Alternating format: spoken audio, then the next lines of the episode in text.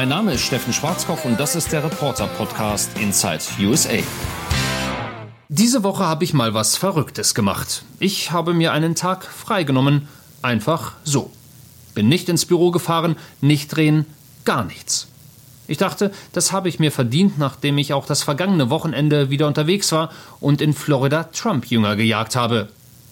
Gut, jagen ist jetzt ein bisschen übertrieben, man stolpert ja ständig in sie rein, man kann sie nicht übersehen und nicht überhören.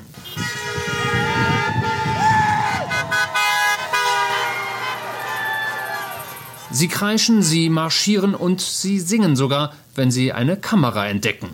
Donald Trump wins November 3, hurrah, hurrah. We'll all give a shout for victory, hurrah, hurrah. We'll keep the Senate and win the House too. Give glory to God for the red, white, and blue. And we'll keep America great when Donald Trump wins again. We'll be strong, wealthy, proud, and safe when Donald Trump wins again. So war das in der Küstenstadt Sarasota. Tags zuvor waren wir in Tampa unterwegs, das gleiche Bild und auch hier wurde gesungen.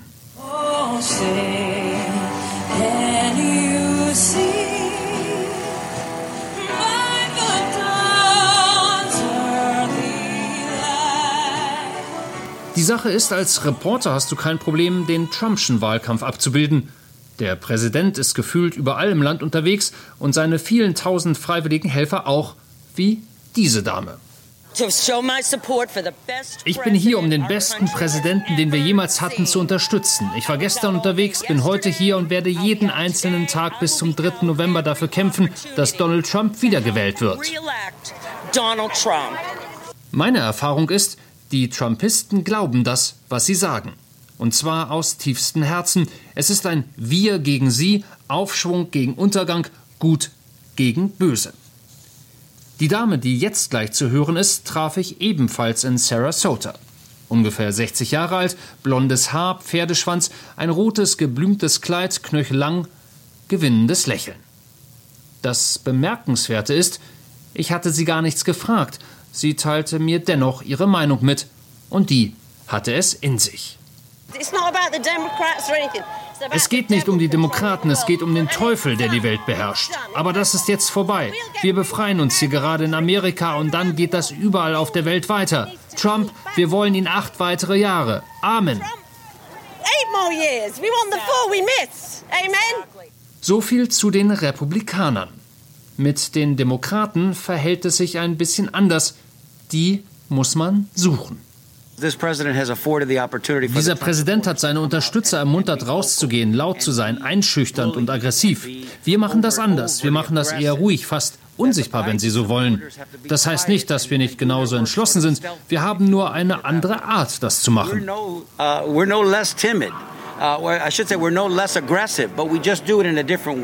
Bis wir Kontakt zu Mario hatten, dauerte es ein wenig. Auf Mails reagiert das Wahlkampfteam von Joe Biden in der Regel mit Schweigen Online findet man Wahlkampftermine, die sich dadurch auszeichnen, dass sie vor allem virtuell sind. In Tampa kam ich morgens an einem lokalen Wahlkampfbüro vorbei, in dem Tatsache zwei echte Menschen zu finden waren, die mir die Nummer einer Annika gaben, die wiederum Marius Nummer nach etwas längerem Hin und Her herausrückte. Der lotste mich dann eine halbe Stunde durch die Stadt, bevor wir ihn schließlich auf dem Parkplatz einer Tankstelle trafen. Sehr geheime Operation das Ganze. Mario trug Sonnenbrille und Maske, war also für mich und auch für die Kamera nicht zu erkennen. Anna, seine Kollegin, auch nicht. Wie gesagt, alles sehr geheim.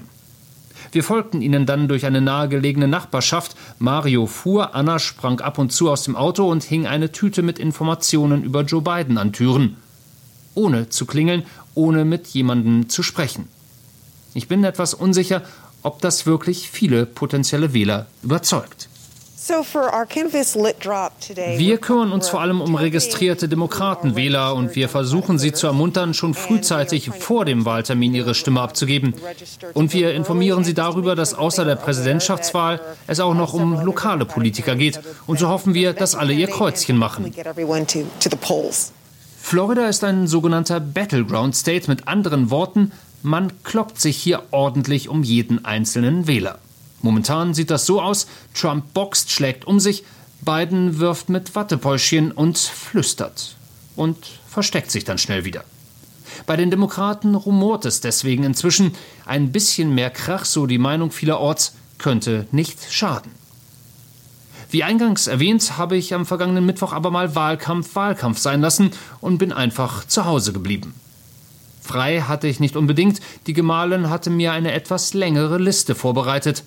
Unter anderem waren Bilder anzubringen, der Ofen zu reinigen, dem Drucker wieder neues Leben einzuhauchen, neue Wasserkocher und Filter zu besorgen und mit Biologie zu üben.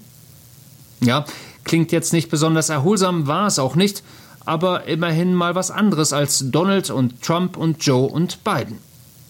Die beschäftigen mich bestimmt noch ein ganzes Weilchen und möglicherweise auch länger, als uns allen lieb ist.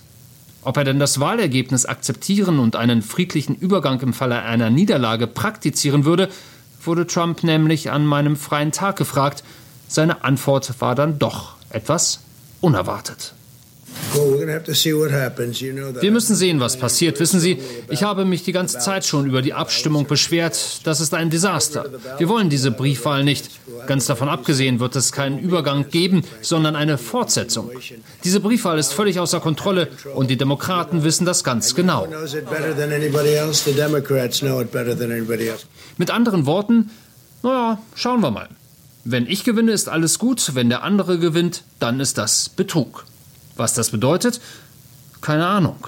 Steht am Tag nach der Wahl, am 4. November also, fest, wer Präsident ist? Nicht unbedingt. Balgt man sich dann auf den Straßen? Nicht ausgeschlossen. Balgen sich die Juristen? Ganz sicher, wenn es knapp ist. Halleluja. Ich freue mich.